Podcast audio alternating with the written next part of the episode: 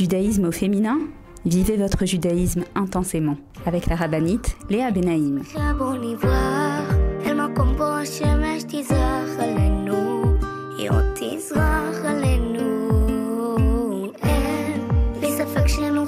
Bonjour à toutes et bienvenue sur Torah Box Radio depuis Jérusalem pour notre émission de judaïsme au féminin. Alors les filles, depuis Shavuot, euh, nous avons eu un décalage entre les parachutes que nous lisons en Israël et celles qui sont lues en Rutzla Haaretz. Cette semaine, Baruch Hashem, on se retrouve.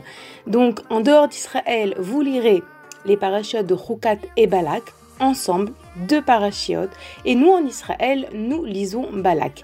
Donc Bezrat Hashem, cette semaine au programme on va essayer comme d'habitude de se pencher sur donc les deux parachiotes que vous lirez en Haaretz et également sur le mois de Tammuz, donc ce mois qui a débuté, ce mois donc euh, qui symbolise euh, l'été, l'été qui est là, mais pas uniquement, puisque évidemment dans le judaïsme on sait bien que le mois de Tammuz se particularise par le 17 Tammuz. Euh, on a encore quand même un petit moment avant d'en parler, mais c'est quand même le début des trois semaines de Bein Hametzarim. Donc on va essayer de comprendre qu'est-ce qu'Hachem nous demande pendant ce mois de Tammuz, quel est le symbole du mois de Tammuz. Et bien Zrat Hachem, ensemble, se renforcer, trouver comme d'habitude des clés, des réponses pour nous aider à vivre mieux notre judaïsme. Les filles, je vous propose de vous mettre en place et de me retrouver juste après. A tout de suite. Retrouvez tout de suite Judaïsme au féminin avec la rabbinite Léa Benaïm. Avec l'opération Je soutiens un soldat, Tourabox vous permet de soutenir un soldat de Tzahal en situation de précarité physique ou morale, où qu'il se trouve. Nos soldats vivent un stress et un danger quasi quotidien. Mais ceux qui ont le plus besoin de nous, ce sont les jeunes soldats venus de l'étranger et qui se sont portés volontaires pour défendre notre terre. Souvent en situation de précarité et livrés à eux-mêmes, ils ont besoin de notre soutien. Grâce aux bons d'achat fournis par ToraBox et aux visites que nous effectuons chaque semaine au sein des bases, nos soldats francophones peuvent s'acheter à manger, de quoi se vêtir et se déplacer. Rendez-vous sur tora-box.com slash je soutiens un soldat. Je soutiens un soldat, c'est le meilleur moyen de soutenir les soldats d'Israël. Avec masser.com, calculez le montant de votre masser en quelques clics. Grâce au site masser.com développé par ToraBox, calculez le montant de votre masser chaque mois de manière simple, précise et conformément à la halakha. Masser.com, un autre site exclusif made in ToraBox.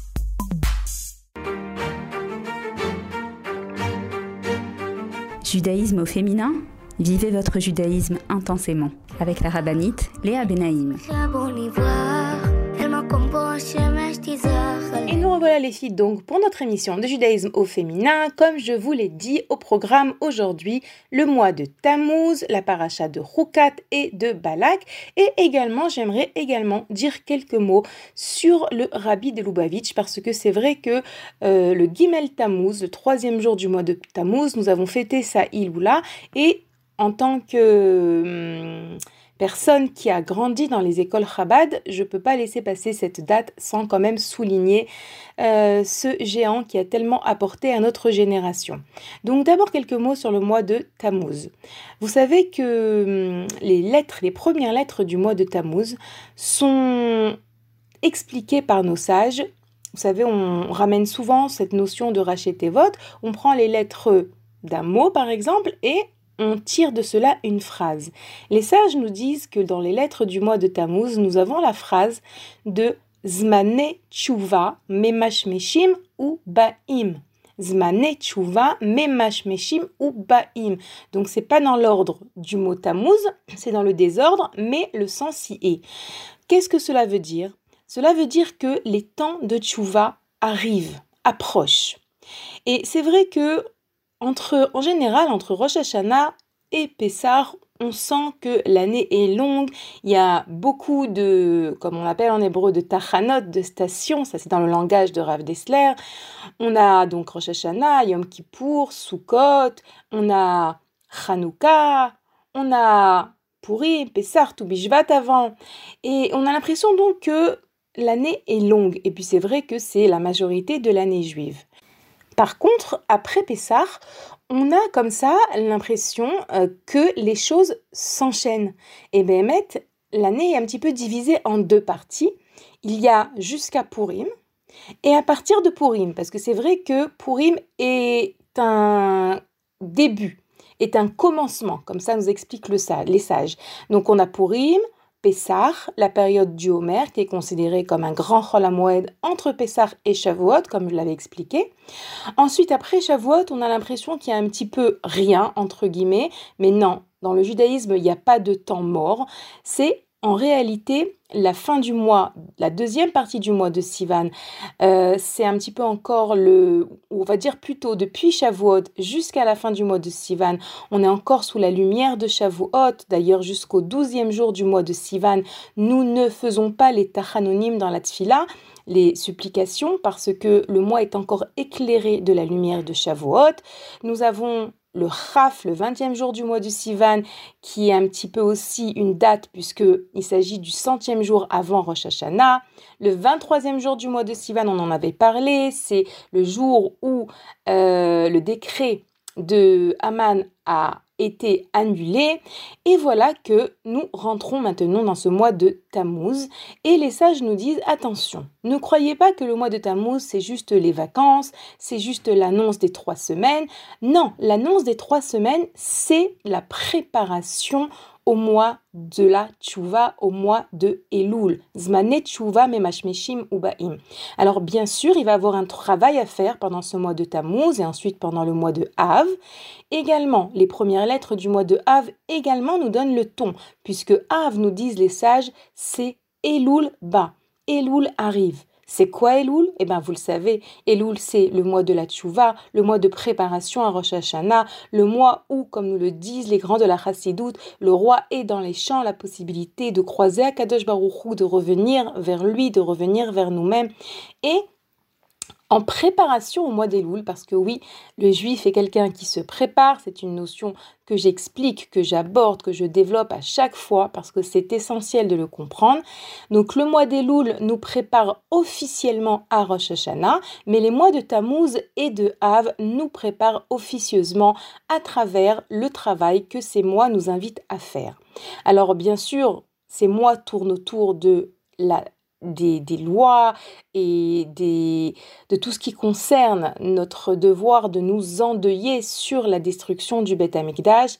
Et on en parlera en long et en large Bezrat Hashem, on expliquera quel est notre travail, quelle est l'approche à avoir, mais déjà dans les lettres du mot Tammuz, les sages nous disent sachez que toute cette période et, là pour vous rappeler qu'il y a un sens à ce monde, il y a un sens à l'année juive, il y a un sens, on n'est pas euh, en train juste de se préparer aux vacances, on est en train de se préparer à quelque chose de grand. Et à travers les trois semaines de deuil sur la destruction du Beth Amikdash, on réalise combien est-ce qu'il nous manque dans notre vie l'essentiel de notre vie, qui est le lien avec Akadosh Baruch Hu, qui est la Géoula, parce que oui, nous attendons la Géoula, c'est une des mitzvot essentielles du juif, une mitzvah, euh, une question d'ailleurs qu'on va lui poser après 120 ans, est-ce que tu as attendu la Géoula? Est-ce que tu as espéré la Géoula?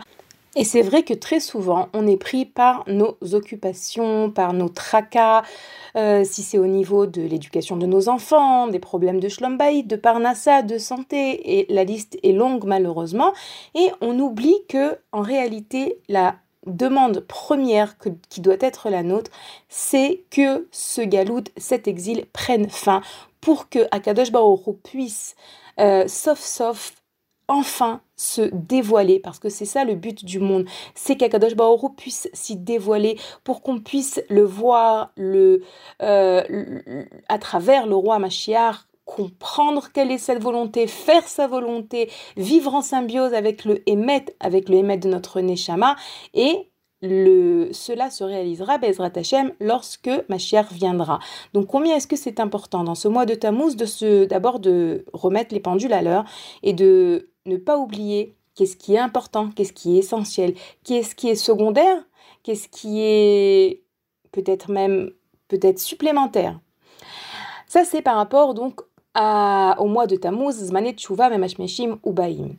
Autre chose que Rabbi Nachman nous dit par rapport aux premières lettres de, aux lettres de ce mot du mois de Tammuz, il nous dit que ces lettres sont euh, les mêmes lettres que la dernière prophétie que va prophétiser le Malach Malachi. Donc on a, vous savez, dans la, les Nevi'im et dans les Ktuvim, une liste de euh, prophéties. La dernière prophétie qui a été prophétisée au peuple juif est celle de Malachi. Et la dernière prophétie de Malachi contient ce verset qui nous dit Zirou Torat Moshe Avdi. Souvenez-vous de la Torah de Moshe, mon serviteur. Et Rabbi Nachman de nous dire que euh, les lettres du mot, du mot Tammuz, on les retrouve dans ce verset, Zerou Torat Moshe Avdi, qui veut dire souvenez-vous de la Torah de Moshe. En réalité, vous savez que le 17 Tammuz, il s'est passé plusieurs choses. De nouveau, on en reparlera la semaine prochaine, Bezrat Hashem. Une des choses qui s'est passée ce jour-là, c'est que les tables, Moshe Rabbeinu a brisé les premières tables de la loi. Les premières tables de la loi avaient été euh, faites et écrites par Akadosh Baruch Elles avaient un pouvoir particulier. Elles avaient aussi le pouvoir de ne jamais être oubliées.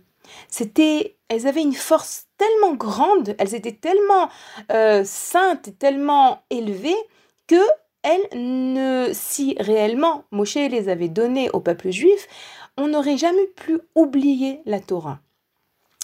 À partir du moment où Moshe Rabbeinu a vu les Bnei Israël fauter de la faute du veau d'or, il ne pouvait plus tenir ses pierres parce que les lettres s'envolaient devant ce spectacle. Et donc, les tables, euh, Moshe a dû faire tomber les tables qui se sont brisées. Depuis, nous enseigne Rabbi Nachman, étant donné que ces tables étaient inoubliables, ce jour-là du 17 Tammuz où elles se sont brisées, depuis, le mois de Tammuz est un mois où nous devons réparer l'oubli. Comme ça nous enseigne Rabbi Nachman. L'etaken est à Et maintenant, j'aimerais un petit peu vous inviter à la réflexion, à une réflexion personnelle. Est-ce qu'il y a choses qu'on oublie dans ce monde Est-ce que on oublie pourquoi est-ce qu'on est là? Est-ce qu'on oublie, comme je l'ai dit, on a une échelle de valeur, on devrait normalement avant tout, avant toute chose, vouloir la Géoula? C'est pas toujours forcément comme ça. On oublie qu'est-ce qui est réellement important, qu'est-ce qui est euh, moins important, plus important. On oublie combien est-ce que Akadosh Baruch nous aime, on oublie combien est-ce que euh, les mitzvot, elles sont des cadeaux d'Akadosh Baruch combien chaque mitzvah qu'on réalise, c'est un moyen de se connecter à Akadosh Baruch Ce mois de Tammuz est une invitation à se rappeler, à, se rappeler de ce qui est important, de la force de la Torah, du sens de ce monde. Et Behemet, Behemet, c'est, comme je l'ai dit, une préparation à la période de Elul et de Rosh Hashanah Bezrat Hashem. Également, comme je vous l'ai dit, j'aimerais aborder avec vous quand même aujourd'hui, dire au moins quelques mots sur le rabbi de Lubavitch, parce que c'est vrai que je sens une grande reconnaissance envers euh, le monde rabat dans lequel j'ai grandi. Et, c'est vrai, je n'ai pas de doute que cela m'a formé également, entre autres dans mon désir de transmettre la Torah, dans mon désir de rapprocher d'autres juifs, d'autres juifs d'Akadosh Baruchou. C'est quelque chose qu'une amie m'a fait remarquer dernièrement. Elle voyait en moi cette, euh, cet enthousiasme à chaque fois qu'il s'agissait de rapprocher des enfants d'Israël, de d'enseigner la Torah. Et elle m'a dit, c'est quelque chose que toute seule je n'avais pas remarqué. Elle m'a dit, c'est certainement le fruit de ton éducation Chabad, ce désir de toujours vouloir encore apporter, encore renforcer, encore euh, partager ce que tu étudies, ce que tu comprends. Alors, une petite histoire sur le rabbi.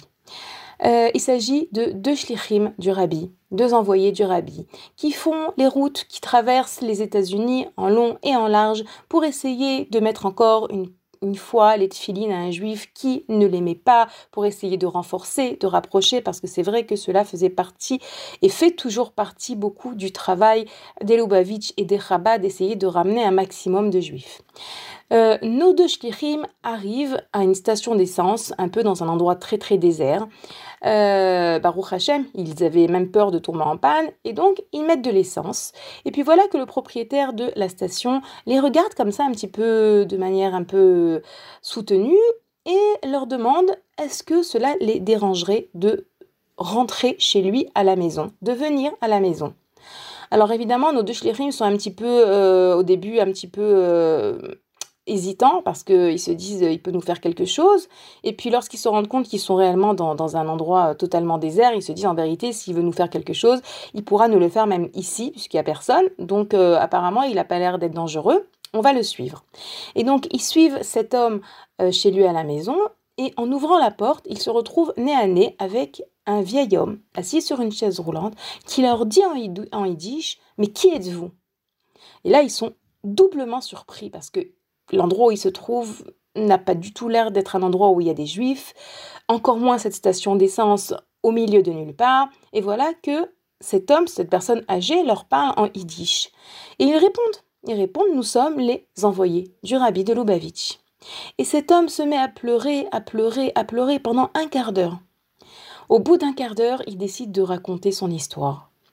Il raconte comment est-ce qu'il a survécu à la Shoah et qu'au sortir de la Shoah, il s'est promis de s'éloigner au maximum de son judaïsme, d'Akadosh Baruch de tout ce qui pouvait le lier à, au fait qu'il était juif. Il a habité d'abord dans une ville où il n'y avait pas de juifs, et puis lorsqu'il a vu qu'il commençait à construire une synagogue et que des juifs y arrivaient, il a déménagé. Et comme ça aussi une deuxième fois, il s'est marié avec une non-juive, il a eu des enfants. Et puis, tellement qu'il cherchait à fuir, qu'il s'est dit, je n'ai pas le choix que euh, de trouver un endroit où c'est sûr qu'il n'y aura jamais de juifs. Et donc, il a acheté cette station d'essence, comme je l'ai dit, au milieu de nulle part. Et, et là-bas, il s'est senti vraiment à l'abri, entre guillemets. Et puis les années ont passé, il a vieilli, ses enfants se sont mariés, et voilà qu'un jour il regarde la télé, la télé américaine, et qu'en passant les chaînes, il voit subitement une image du rabbi avec ses chassidim autour de lui, en train de parler, et le rabbi qui parle, il est tellement effrayé, tellement bouleversé par cette vision, cet homme qui a vraiment l'apparence juive, l'apparence de même de, de l'époque, de, de l'époque avant la guerre, euh, qu'il passe vite la chaîne, il veut pas voir ça. Mais la curiosité prend le dessus et il se remet sur la chaîne en question. Et puis qu'est-ce qu'il voit Il voit réellement le rabbi qui parle à ses chassidim et qui leur dit allez chercher tous les juifs, où qu'ils soient, ramenez-les, parce que ma chère va continuer notre travail et nous on commence ce travail de ramener tous les juifs à leur père. Akadosh Baruch ne se désespère d'aucun juif. Allez Et comme ça, le rabbi, dans cette idée doute, il enseigne, il pousse ses élèves, ses chassidim, à partir en shlichut pour essayer de ramener un maximum de juifs. Et voilà que notre homme voit ces deux envoyés que Bémet il comprend que Akadosh Baruch lui a envoyé la possibilité de revenir vers lui. Hachem ne s'est pas désespéré de lui. Et réellement, nos deux shlichim vont lui mettre les téphilines, vont cachériser sa maison et vont permettre à ce vieil, homme de terminer sa vie en faisant tchouva. Donc, c'était une histoire qui, d'un côté, nous prouve un petit peu l'action du rabbi, et également qui, je trouve, dans cette période qui approche, cette période des trois semaines, nous donne de l'espoir. Le Mashiach va venir et il va nous reconnecter à Kadosh Baruch Hu. Hachem ne se désespère pas de nous. On est capable. Il faut qu'on veuille revenir vers Hachem. Il faut qu'on désire la Géoula. Il faut qu'on désire le dévoilement d'Hachem. Et Bezrat Hachem, on verra très prochainement Behemet euh, le Mashiach se dévoile, Akadosh Baruch Hu se dévoiler et nous envoyer le Mashiach. Les filles, on va faire une petite pause. Je vous rappelle que vous pouvez nous écrire à l'adresse mail suivante radio-tora-box.com. Mais Zrat juste après, on reprend les parachutes de Roukat et Balak. A tout de suite les amis.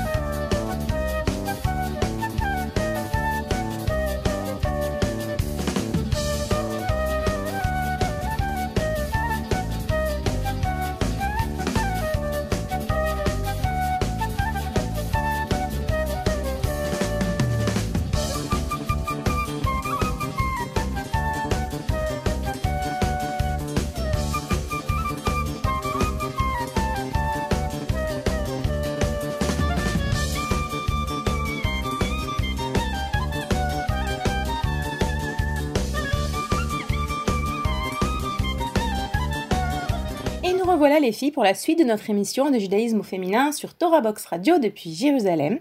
Donc comme je vous l'ai dit, on a un petit peu, on a commencé, oui, parce que Bezrat Hashem, on continuera les semaines prochaines, euh, à parler du mois de Tammuz. Et maintenant, on va se pencher sur la paracha de Rukat. Comme je vous l'ai dit, en dehors d'Israël, vous lirez cette semaine deux parachiotes, Rukat et Balak. Ce sont des parachiotes. Bon, comme toutes les parachiotes, j'ai parfois l'impression que je me répète, mais c'est parce que Bémet, je le pense, euh, pleine, pleine, pleine d'enseignements. La paracha de Rukat aborde plusieurs sujets. Elle commence d'abord par la mitzvah de la para adouma, de la vache rousse. On en reparlera, on expliquera c'est quoi cette mitzvah, en quoi cela peut nous concerner et nous apprendre quelque chose aujourd'hui. Dans cette paracha également, nous avons la disparition de Aaron Cohen et de Myriam à Nevia. Oui, deux des trois dirigeants du peuple juif dans le désert nous quittent dans cette paracha. Aaron et Myriam, des personnages clés de l'histoire de la sortie d'Égypte, de tout ce que on peut apprendre d'eux. Bien sûr, Moshe Rabbeinu, c'est le dirigeant avec un grand L, celui qui sortira, le messager d'Akadosh Baruch l'envoyé d'Hachem qui sortira les Israël d'Égypte. Mais Moshe travaille avec Aaron et Myriam. Par le mérite de Aaron, les ont mérité la protection dans le désert, les Anané Kavod, les nuées de gloire. Et par le mérite de Myriam, ils ont mérité ce qu'on appelle Be'er Myriam, le puits de Myriam, de l'eau. Et voilà donc que Myriam nous quitte les et les se retrouvent sans eau, ils se mettent à se plaindre. Et un événement crucial de l'histoire du peuple juif, puisque ce moment où Moshe va réagir va demander à Kadosh Baruch de l'aider à, trouver une solution au Bnei Israël. Moshe va parler au Bnei Israël d'une manière qui lui sera reprochée. Il va, il va les appeler rebelles. Il va dire écoutez rebelles. Cela lui sera reproché malheureusement. Et Akadosh Baruch ordonnera à Moshe de parler au rocher, puis pour que le rocher puisse euh, sortir de, du rocher puisse sortir de l'eau. Et de nouveau, là également, on voit que Moshe Rabbeinu va frapper le rocher. Cela aussi lui sera reproché. Selon les différents avis, ou à cause du fait qu'il ait appelé les Israël rebelles, ou à cause du fait qu'il ait frappé le rocher et pas qu'il ne lui ait parlé, alors Moshe recevra une punition, qui est une punition pour lui extrêmement dure, extrêmement euh, bouleversante, puisqu'il s'agit de annoncer à Moshe qu'il ne pourra pas entrer en terre d'Israël. Bien sûr, les choses, elles sont beaucoup plus profondes que ce qu'on comprend a priori juste comme ça pour euh, vous prouver à quel point on ne sait pas, on ne sait pas réellement qu'est-ce qui s'est passé. Il y a énormément de commentateurs qui expliquent pourquoi est-ce que Moshe Rabbeinu a agi de la sorte, etc. Un avis nous dit que lorsque Moshe Rabbeinu avait dû faire sortir de l'eau du rocher au début, au début de leur périple dans le désert, il s'agissait donc du puits de Myriam, Moshe avait dû frapper sur le rocher. Là, Akadosh Baruch Hu lui demande de parler.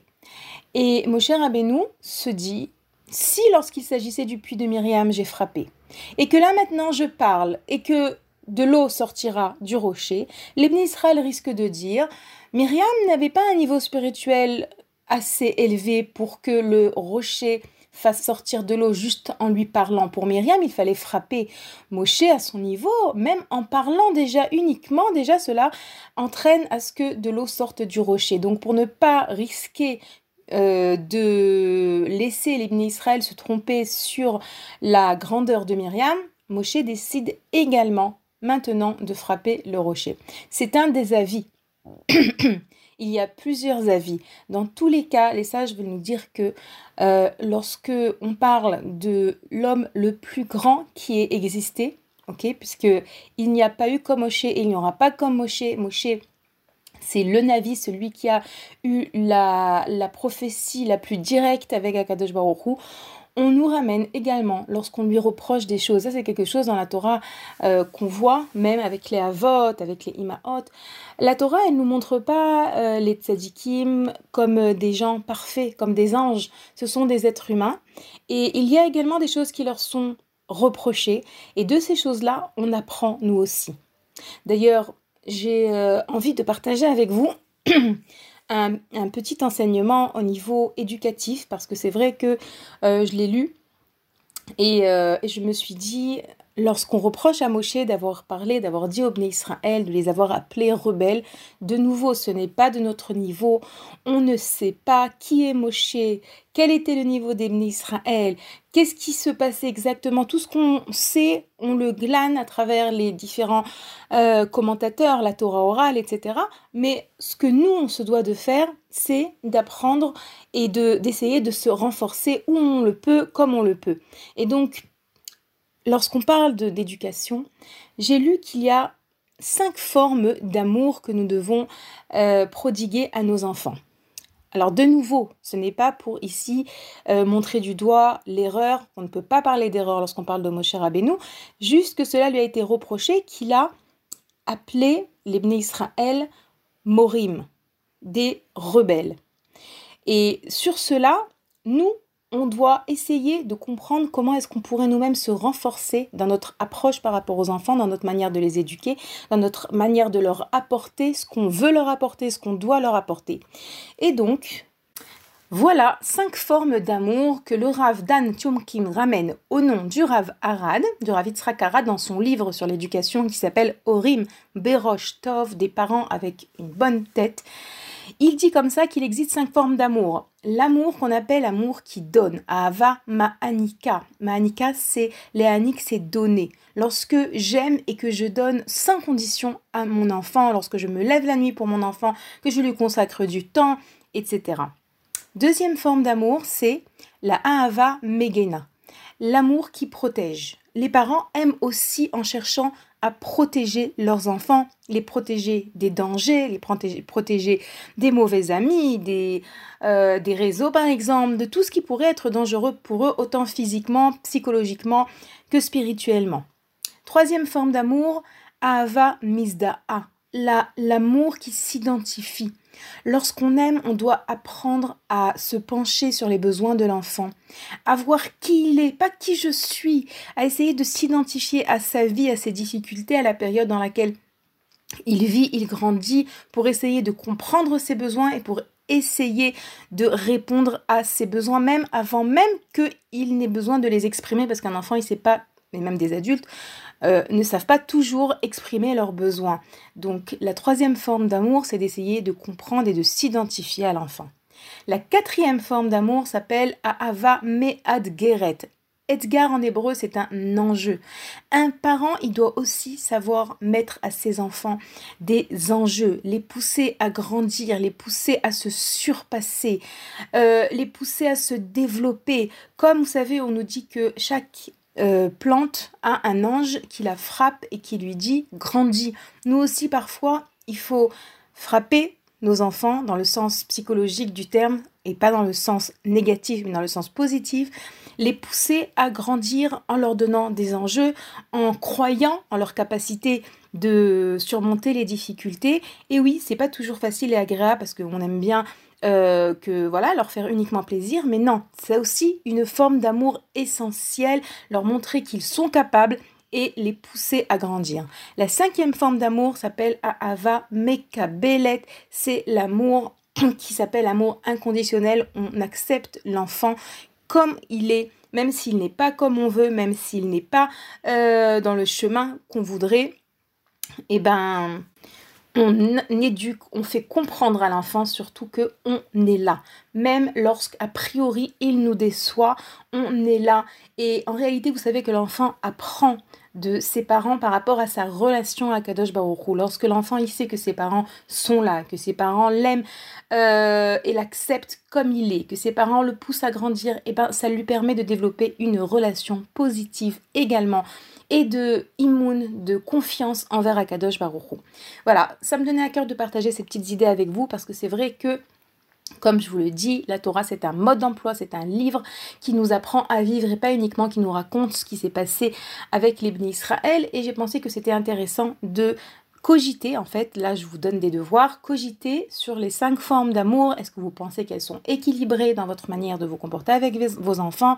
Est-ce que vous pensez qu'une de ces cinq formes devrait être un peu plus développée? Les filles, comme je vous l'ai dit, j'aimerais également euh, dire quelques mots sur la vache rousse. Oui, on a beaucoup de choses à se dire, donc j'essaye de parler un peu vite, j'espère que vous me suivez. Euh, les versets qui nous décrivent la mitzvah de la vache rousse euh, commencent par les mots Zot Rukat à Torah. Rukat en hébreu, le mot chok, c'est une loi qu'on ne comprend pas. Et les sages nous expliquent que la vache rousse, en fait, comment est-ce que ça, ça, marchait, comment ça fonctionnait?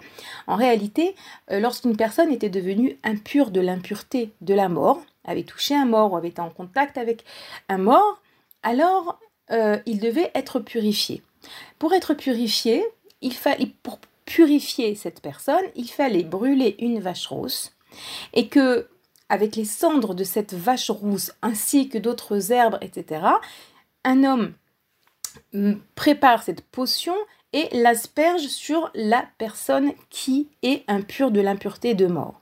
Cette personne qui asperge, eh ben elle, elle est, elle devient impure et doit se purifier en se trempant au migvé. Alors, a priori, on ne comprend pas. A priori, c'est incompréhensible. D'ailleurs, Shlomo Ameler, l'homme le plus sage de tous les temps, a dit Achakma veirechoka mimeni. Je suis, j'étais intelligent et elle est loin de moi. Et Ramel nous enseigne que Shlomo Ameler, lorsqu'il s'est aperçu qu'il ne comprenait pas le secret de la vache rousse, il a commencé à se dire qu'en réalité toute la Torah il ne la comprenait pas.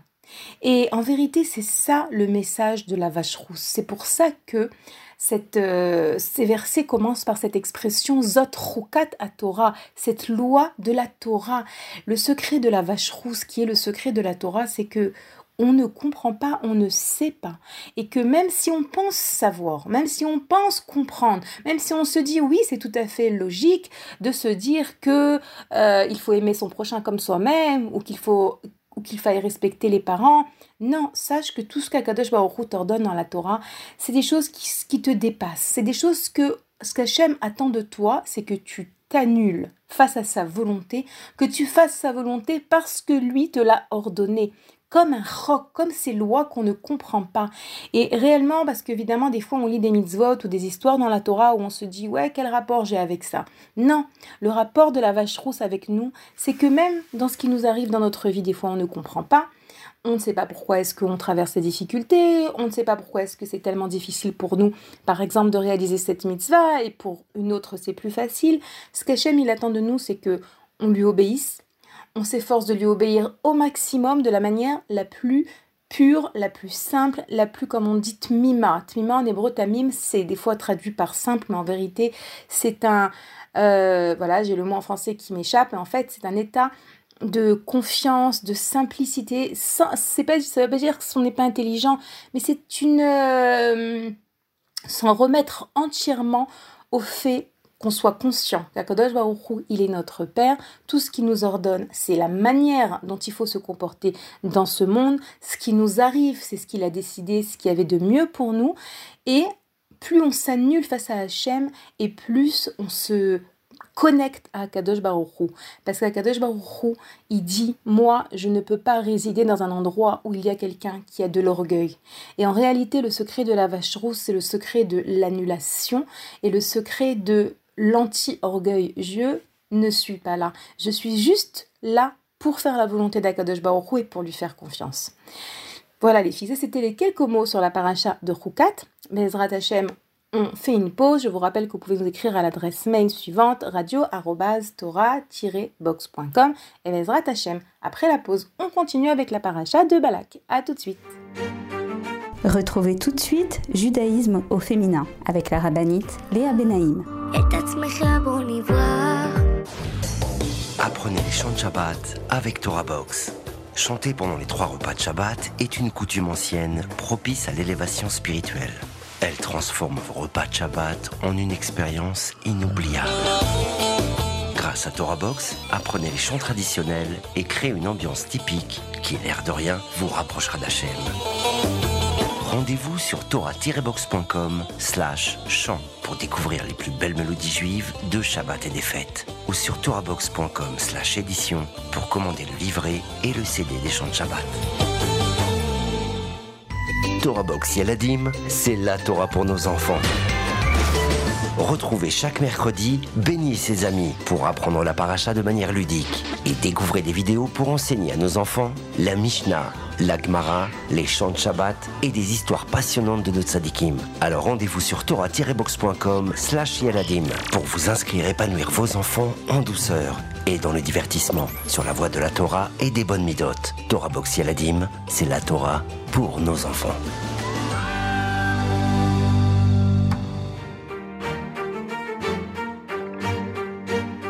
Judaïsme au féminin? Vivez votre judaïsme intensément avec la rabbinite Léa Benaïm.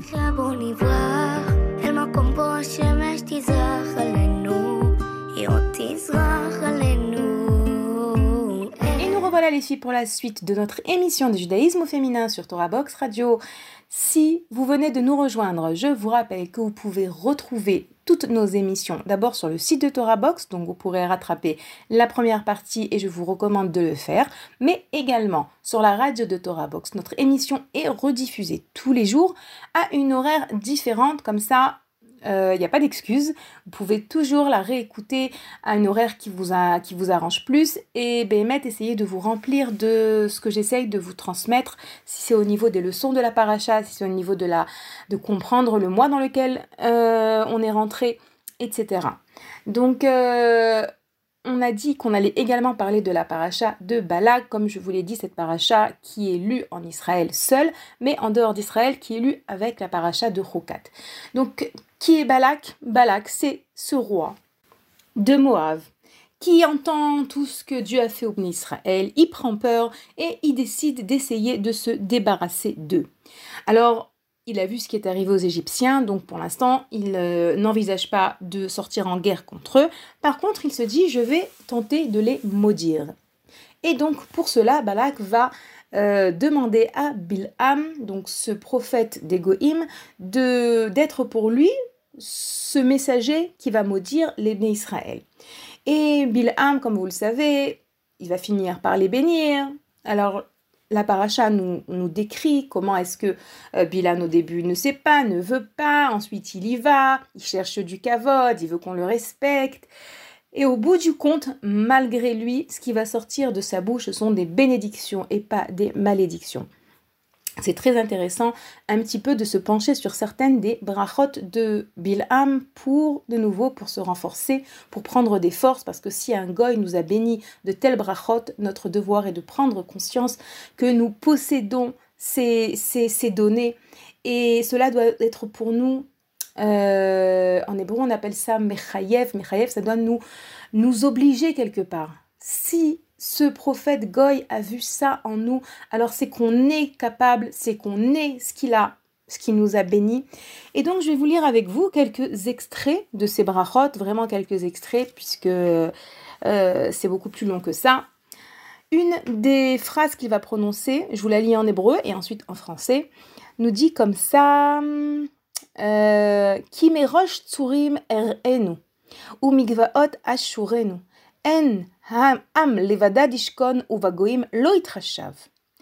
Je traduis. Euh, oui, je le vois de la cime des rochers et du haut des collines, je le découvre, ce peuple, il vit solitaire, il ne se confondra point avec les nations. Alors d'abord, je me suis arrêtée sur ces phrases qui sont extraordinaires d'enseignement. D'abord, les sages nous enseignent que lorsque Bilham dit oui, je le vois de la cime des rochers et du haut des collines, je le découvre. Et les sages, entre autres dans le livre L'Ekartov, nous enseignent que ici, l'allusion est faite au Avot et au Imaot, aux patriarches et aux matriarches, les rochers, les Avot et les collines, les Imaot.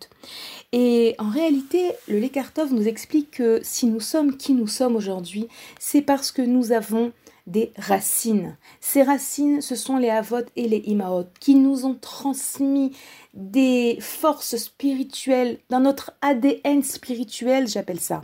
Et c'est pas moi uniquement qui parle de cette notion, c'est que si on est capable aujourd'hui d'être qui on est, si on est capable de braver les difficultés, de surmonter le Yetzerara, c'est parce que nous venons de ce peuple extraordinaire. Nous venons d'Avraham, nous descendons d'Abraham, Yitzhak, Yaakov, Sarah, Rivka, Rachel, Léa.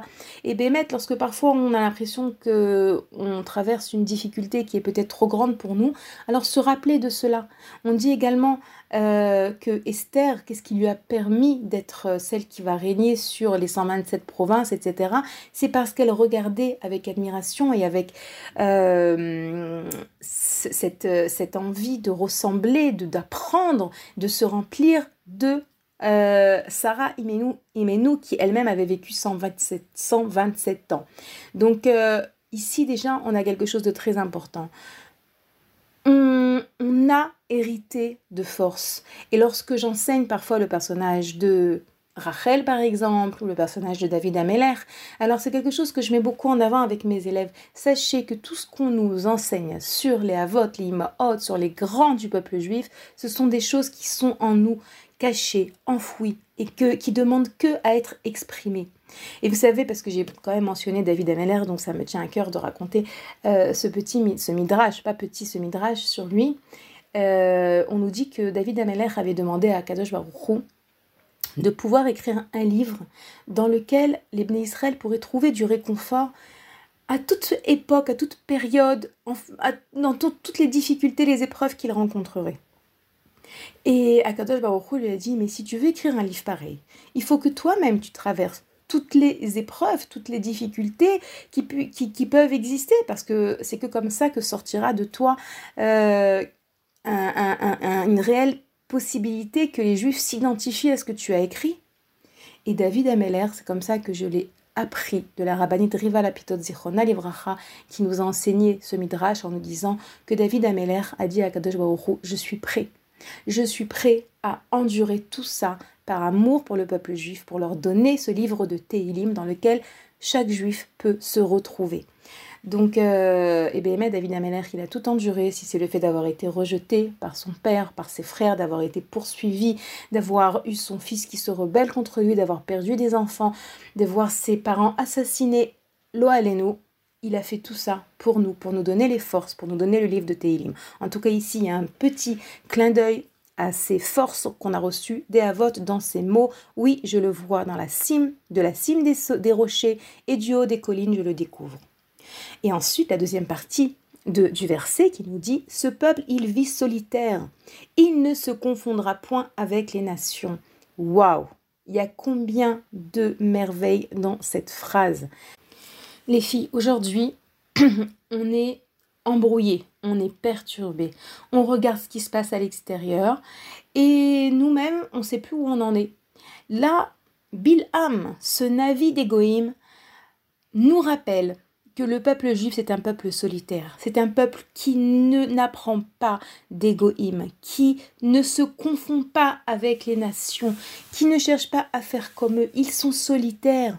Et Rabbi Nathan de Nemirov, l'élève de Rabbi Nachman de Breslev, nous dit que qu'est-ce qui va protéger le Ham Israël de se préserver? Qu'est-ce qui va le protéger? Qu'est-ce qui va le préserver? C'est ce mot. Ce mot solitaire, qui est en hébreu le mot de badad, qui vient nous rappeler que si tu veux trouver à l'intérieur de toi la force de ne pas te laisser prendre au piège de tout ce qui se passe à l'extérieur, de ne pas être influencé par le mensonge du monde dans lequel on vit, parce que oui, il y a beaucoup de mensonges. Si tu veux trouver la vérité, si tu veux être en connexion avec toi-même, en fait, c'est ça, être solitaire, c'est être en connexion avec notre intériorité, alors fait Idbo des doutes. C'est quoi Idbo des doutes? Idbo des doutes, c'est euh, s'isoler pour parler avec Akadosh Baoru et pour écouter notre Neshama. Oui, de ce verset, on apprend l'importance de l'Aïdbo des doutes de Rabbi Nathan, de Nemirov. Je répète les mots, et ce peuple, ce peuple, il vit solitaire. Attention, on est des gens sociables, on est des gens sociaux, on a une mitzvah d'aimer son prochain comme soi-même, mais on doit également savoir faire taire toutes les, en hébreu j'ai envie de vous dire bilboulim, en, en français, tout ce qui nous embrouille. Et je vais être un petit peu plus claire en utilisant une autre des brachot de, euh, de Balak. C'est vrai que c'est une idée euh, que j'avais pas mal développée l'année dernière dans mon émission de l'année dernière. Là, je vous le fais plus rapidement, mais en tout cas celles qui sont intéressées par mieux comprendre, euh, ben, qu'elles écoutent l'émission de Balak de l'année dernière.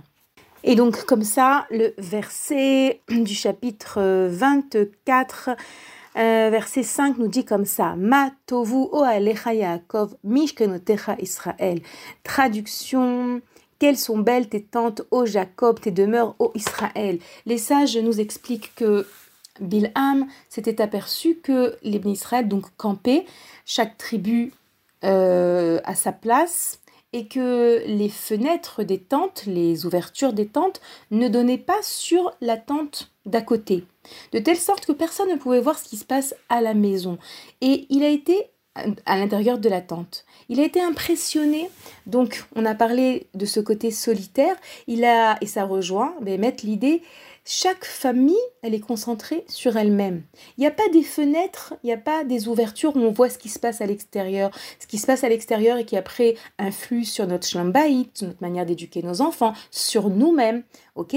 Ça, c'est une des brachot de Bilham. Combien est-ce qu'aujourd'hui on a besoin de se rappeler de cette bracha? Aujourd'hui, les réseaux sociaux, et oui, j'en ai parlé l'année dernière et je suis obligée d'en reparler aujourd'hui parce que c'est quelque chose qui est, c'est une plaie, c'est une véritable plaie.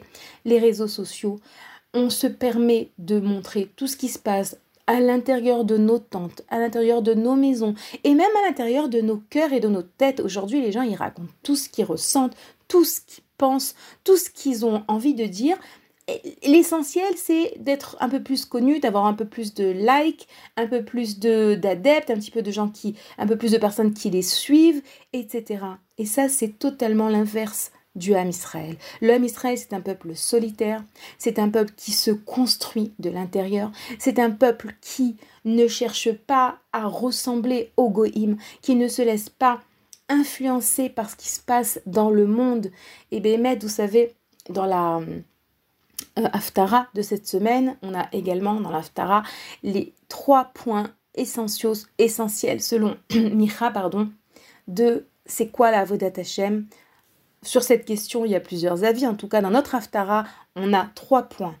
Selon Micha, servir Dieu, c'est Asot Mishpat, Avat Chesed et Atzna lechet imachem elokecha. Asot mishpat, c'est fait justice. C'est tout ce qui concerne le fait de se remettre en question, le fait d'être dans le droit chemin, le fait de euh, faire un bilan de nos actions par rapport à autrui. Est-ce qu'on doit quelque chose à quelqu'un? Comment est-ce qu'on se comporte? Etc. Asot mishpat, faire justice, faire le jugement.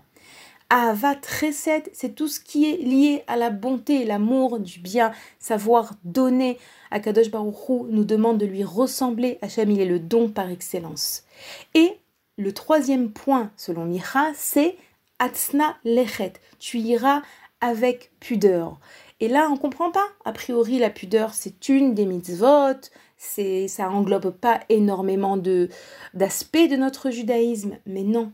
Les sages nous enseignent que Atzna, donc, qui est le même mot, la même racine que tsniout, cette fameuse pudeur, on la comprend également par pnimiyut, intériorité. La tsniout extérieure qu'on exige de la femme et de l'homme également d'ailleurs, c'est le résultat de quelqu'un qui est connecté à son intériorité et pas quelqu'un qui se laisse convaincre, qui se laisse influencer par tout ce qui se passe, autant au niveau mode euh, des habits ou de la manière de parler, mais la manière de se comporter également, la manière de faire. Plus une personne elle est connectée à elle-même, entre autres grâce au fait d'avoir ces discussions journalières avec Akadosh Baruch cette recherche de vérité, et plus elle sera elle-même et plus elle sera une véritable Bat Israël, comme, comme Bilam nous le décrit dans ses brachot.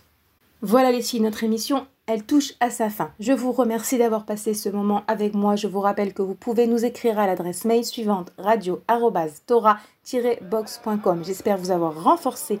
Et les rattachés, on se retrouve pour la, semaine prochaine pour une nouvelle émission. À très bientôt.